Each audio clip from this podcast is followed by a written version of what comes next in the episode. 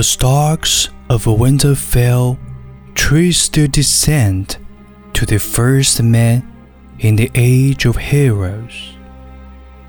The family's founder was Brandon the Builder, who, in the aftermath of the Long Night, helped establish the Night's Watch. Legend has it, he enlisted the aid of giants and the powerful magic of the children of the forest to raise the mighty wall, which has protected the Rhine for generations.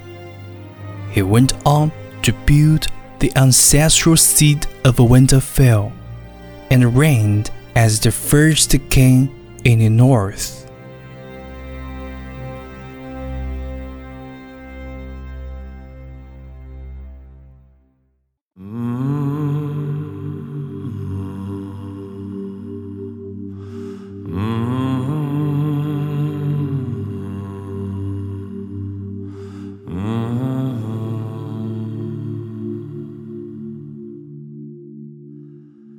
The Starks reigned as kings for thousands of years, even withstanding the invasion of the Andals.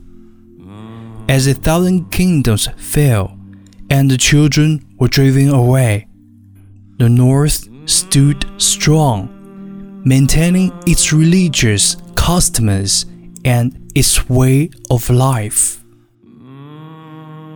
Eventually, the reign of the kings of winter came to an end with the coming of Aegon the Conqueror.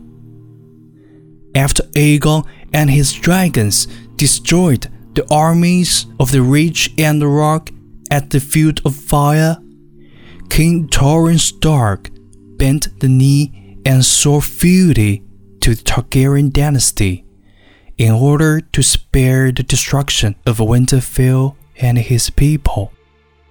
He was forever after known as the King who knew.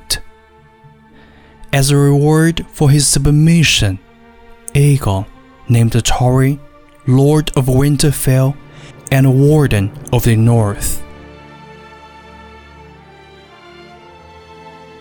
The Starks take great pride in their history and traditions.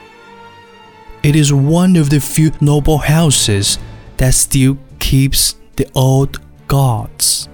A sacred weirwood live large in Winterfell's Godswood. Its ancestral sword, Ice, was forged in ancient Valyria and passed down through the generations.